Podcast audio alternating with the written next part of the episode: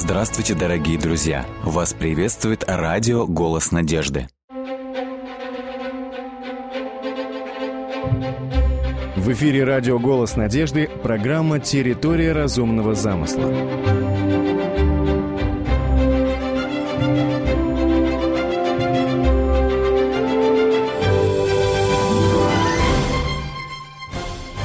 Тема нашей программы – Ахиллесовой пятой эволюции – мутации. Мы продолжаем серию программ, которые посвящены выявлению и разоблачению фатальных недостатков эволюционной модели происхождения мира. В прошлой программе было отмечено, что естественный отбор, который считается отправной точкой, краеугольным камнем теории эволюции, он по сути не является созидательной силой, естественный отбор не может создать ничего того, чего ранее не существовало. Естественный отбор не может привести к возникновению радикально новых признаков. В результате естественного отбора могут произойти такие изменения, такие вариации, как, например, более короткий, более тонкий, длинный клюв. Однако естественный отбор не может объяснить, как возник сам клюв. Естественный отбор объясняет, например, изменение окраса гупи, о чем шла речь в прошлой программе, однако не объясняет происхождение цветов окраса. Даже если допустить, что некоторые мутации в уже существующем гене, которые отвечают за цвет окраса, могли повлиять на внешний вид гупи, это не объясняет происхождение самого гена. Представители теории эволюции учат, что первоначальный одноклеточный организм протозоа дал начало пеликанам, мангустам, пони и людям. В каждом случае инструкция ДНК должна была пройти через колоссальное увеличение информации в течение предполагаемых миллионов лет. Эволюция требует не просто изменений, она требует возникновения радикально новых признаков, новых органов. Например, она требует возникновения мышечных клеток, костей, нервов, перьев, которых не существовало ранее. Эволюция требует формирования новых, сложных, переполненных информацией наборов генов. Эти новые гены должны содержать инструкции для создания новых элементов. Однако этот предполагаемый первоначальный одноклеточный организм не обладает инструкциями для построения глаз, ушей, крови, кожи, копыт, мозга и так далее.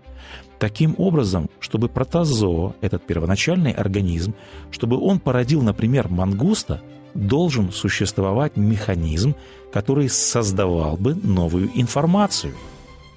При этом мы выяснили в прошлой программе, что естественный отбор не может создавать того, чего ранее не существовало.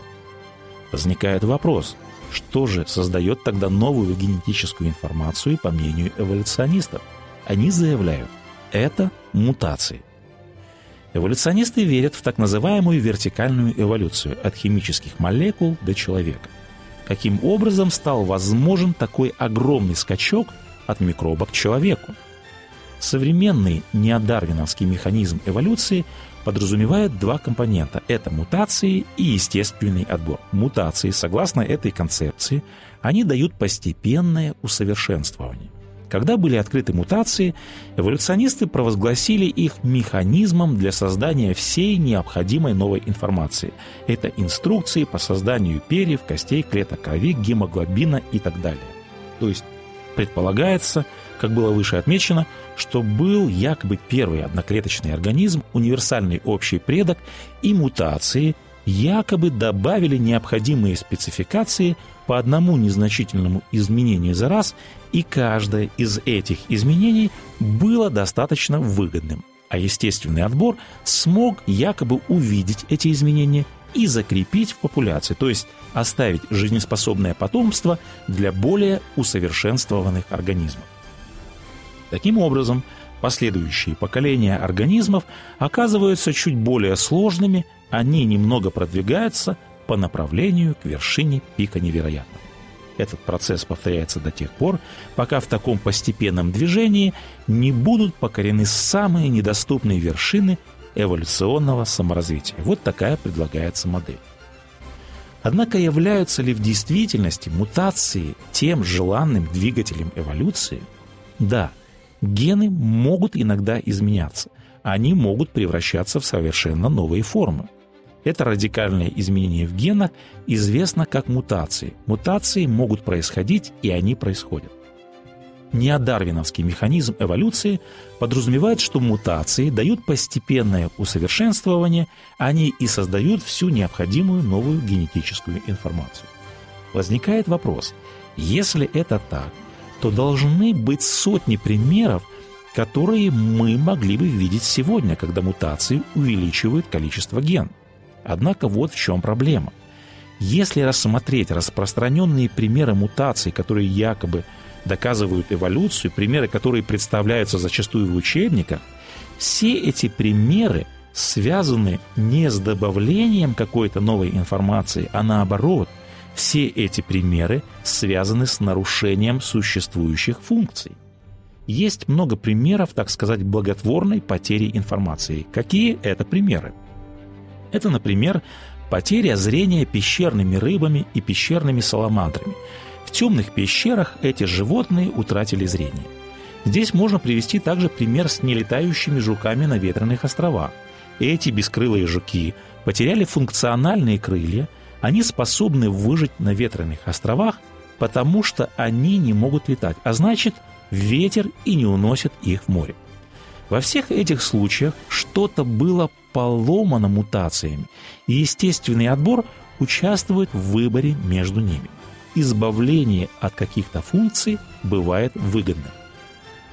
Мы видим, что некоторые ошибки копирования или же мутации могут быть благотворными в том понимании, что они могут быть на благо организма.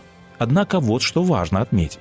Во всех известных случаях мутации все же не добавляют, не порождают новой информации, что требуется для теории эволюции, а наоборот, мутации уничтожают информацию. Никто до сих пор не нашел ни одного бесспорного примера перехода какого-либо вида в более сложный вид. Когда речь идет о мутациях, любое изменение гена – это всегда изменение в худшую сторону. Гены сложны, они удивительны, и любое крупное изменение в генах приводит к их менее эффективному функционированию. Мутации, они далеки от того, чтобы быть способными продуцировать новые сильные гены, которые сделали бы возможной эволюцию какой-то породы организма. Мутации представляют собой крайне редкие и разрушительные события. Как правило, мутации оказывают разрушительный эффект. Они не изменяют генетическую структуру породы в целом, за исключением некоторых случаев лишь ослабления ее. Мутации эффективно уничтожают организмы, а не творят их. Абсолютное большинство мутаций, которые дают какой-то эффект, они уничтожают информацию. Ведь уничтожение намного легче, чем созидание, как мы увидели на примере мутаций бескрылых жуков на ветреных островах или слепых рыб в пещерах.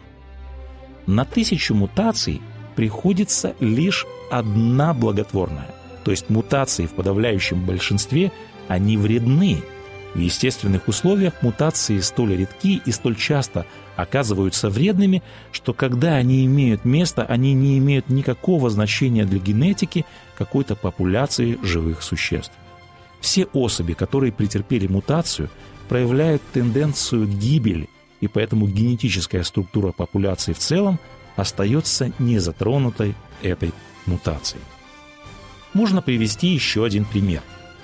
Ионизирующая радиация и определенные химические вещества могут способствовать мутациям. В связи с этим растения и воды, селекционеры с азартом принялись за мутационную селекцию. Они очень надеялись на создание новых фантастических сортов и видов растений, которые были бы полезны человечеству. То есть они увидели в этом возможность для, так сказать, ускоренной эволюции. На данные программы были потрачены огромные суммы денег. И каковы были результаты? Результаты оказались совершенно разочаровывающими. Если рассматривать на молекулярном уровне, то каждый раз обнаруживалось, что для того, чтобы произвести новые признаки, что-то было поломано, а не создано. Итак, мы находим, что естественный отбор и мутации, они не создают новой информации, они не являются созидательным процессом. Мутации, как было отмечено, обычно они лишь уничтожают существующие черты. Получается, что естественный отбор с мутациями на самом деле действует в обратном направлении, поэтому возникает вопрос, как же тогда действует эволюция? Какие бы биологические системы мы ни рассматривали, мы везде находим сложные структуры. Функционирование этих структур невозможно, если не работает хотя бы один из компонентов. Функционирование этих структур невозможно, пока не будет в наличии всех необходимых составляющих. В человеческом организме насчитывается от 50 тысяч до 200 тысяч различных генов, и эти гены действуют в полном согласии друг с другом. Могло ли все это возникнуть в результате случайных мутаций и естественного отбора? Каким образом нецеленаправленные случайные мутации, которые сопровождаются естественным отбором, мутации, которые не обладают даром предвидения, каким образом они могли создать органы, которые отличаются чрезвычайно сложным строением? Каким образом процесс случайных мутаций, которые имеют массу ограничений – которые не добавляют генетическую информацию, которые, как мы сказали выше, как правило, вредны. Как при всем этом мутации могут привести к образованию таких сложнейших органов, как, например, ухо, мозг, легкие или глаз человека? Каким образом перетасовывание существующей в ДНК информации может создать новый метаболический путь или наномеханизмы со многими составляющими, которые необходимы для эволюции от первой клетки до человека. Например, как мог возникнуть 32-компонентный мотор ЭТФ-синтазы, который производит энергию во всех живых организмах, или, например, моторные белки вроде кинезина, которые доставляют посылки внутри клетки. Как было отмечено, мутации происходят редко, они почти всегда вредоносны, а естественный отбор – он не обладает прозорливостью, он не обладает изобретательностью и не может принести пользу взаимозависимым системным компонентам, пока не будет собрана и не заработает вся система. Проблема вот в чем. Для того, чтобы многие из этих механизмов могли иметь какое-нибудь применение, все эти компоненты необходимы одновременно. Даже один из компонентов этих путей или наномеханизмов – не мог возникнуть случайно посредством мутаций, не говоря уже про все компоненты. Процесс мутации и отбора работает только в уже существующих и тонко настроенных системах. Это то, что мы видим в биологии. Основная концепция Дарвина, которую обычно изображают в виде дерева жизни, заключалась в том, что все живые существа произошли от одного общего предка. Однако библейская истина провозглашает – что линии происхождения существующих видов можно свести к различным исходным родам. Не к одному, а ко многим первоначально созданным родам. Они адаптировались, разнообразились и таким образом получились те виды, которые мы видим сегодня. Поэтому креационисты рисуют не дерево, а что-то похожее на сад. В этом саду каждое исходное дерево – это род – а ветки – это те виды, которые мы видим сегодня. И адаптация, и естественный отбор вовлечены в этот процесс. В первой книге Библии, книге «Бытие», говорится, что Господь Бог создал растения и живые существа. И сказал Бог, да произрастит земля зелень по роду своему. И стало так. И сказал Бог, да произведет земля душу живую по роду ее. И стало так. Применительно к созданию различных типов живых существ формулировка по роду своему повторяется 10 раз в этой первой главе книги «Бытия». Это согласуется с фундаментальным принципом биологии. Каждый из нас постоянно наблюдает этот принцип. Организмы действительно воспроизводятся по родам своим. Собаки рождают собак, кошки рождают кошек, манговые деревья – манговые деревья и так далее – никто никогда не наблюдал противоположного. Мы убеждаемся, что видообразование – это не следствие некоего эволюционного процесса, видообразование – это следствие творческой силы Бога, происхождение новых видов – это часть креационной модели. в библейских словах по роду их заложена стратегия Божьего творения. Геномы первозданных существ содержали избыточную генетическую информацию, и при изменении условий происходило развертывание информации, происходило видообразование в пределах сотворенного рода. Это было и это остается частью божественного разумного замысла. Естественный отбор и мутации – это ахиллесовы пятые в общей теории эволюции. Современный прорыв в области молекулярной биологии стал еще одним аргументом против эволюционной модели происхождения жизни на Земле. В следующей программе будет рассмотрена область генетики и то, как современные открытия в области генетики делают идею эволюции несостоятельной. Он сотворил землю силою своей, утвердил вселенную мудростью своей и разумом своим распростер небеса.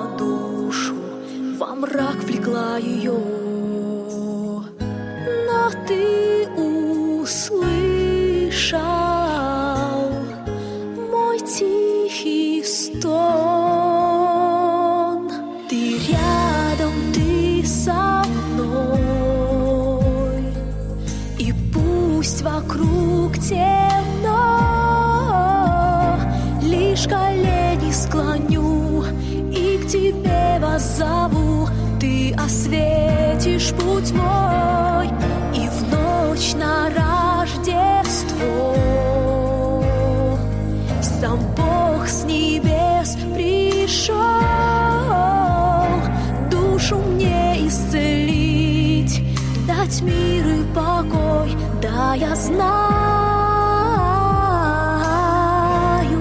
ты со мной.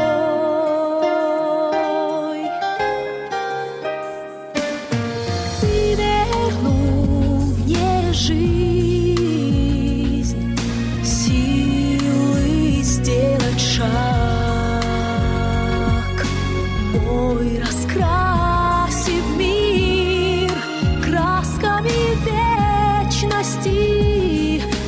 kill you.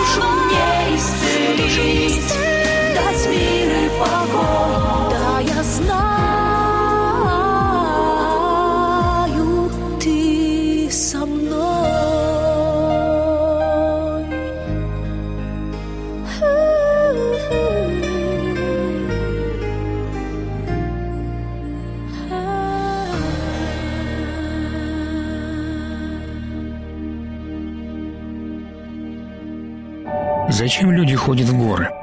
Что так неистово ищут там? Или кого? Четверо неразлучных друзей штурмовали вершину, и только один из них знал ответ на эти вопросы. Проводник на высоту, хотя и не был здесь, шел уверенно и чуть ли не закрытыми глазами поднимался по сложным проходам. Холод вышнего мира встречал их в своих владениях, гоня суету городов и ежедневные заботы быта. И беспечная болтовня вскоре сменилась на прерывистое дыхание борцов с притяжением.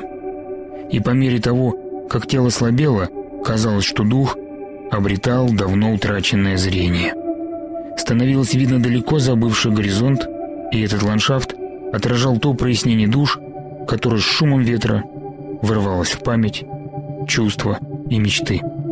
Горные цепи с пятнами озер уходили вдаль, а на западе, казалось, можно увидеть призрачное Великое море.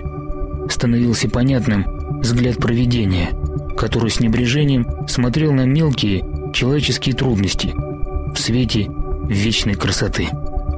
На коротких остановках люди с трепетом, то ли от холода, то ли от восхищения, замечали неестественное резкое просветление в суждениях, ясность и умеренность в желаниях и закравшуюся вместе с высотой силу, которая, как снег в горах, сковала страхи, недовольство и разногласия между людьми в один вечный ледник.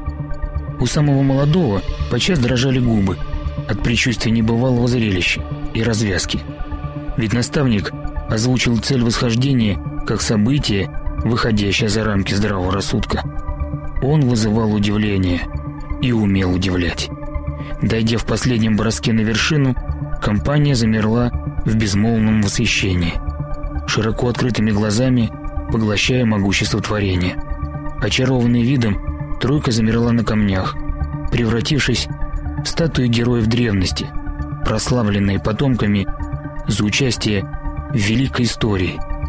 И только предводитель, подойдя к отвесному обрыву, как автор этого события, сказал что-то в головокружительную пустоту и, отразившись сотнями звезд в снегу, погасил своим огнем полуденное солнце. Евангелие от Марка, глава 9. С вами был Александр Медведков. Заходите, пишите и оставляйте отзывы на сайте голоснадежды.ру. Как дождь и снег не сходит с неба и туда не возвращается, но напаяет землю и делает ее способную рождать и произвращать, чтобы она давала семя тому, кто сеет, и хлеб тому, кто ест. Так и слово мое, которое исходит из уст моих, оно не возвращается ко мне тщетным, но исполняет то, что мне угодно, и совершает то, для чего я послал его. Книга пророка Исаия, 55 глава, стихи 10-11.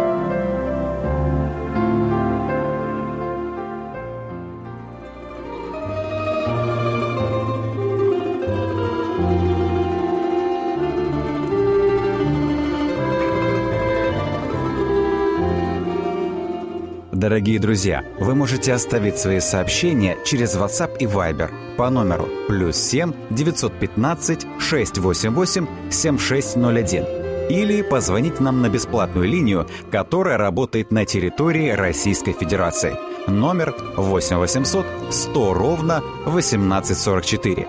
8 800 100 ровно 1844.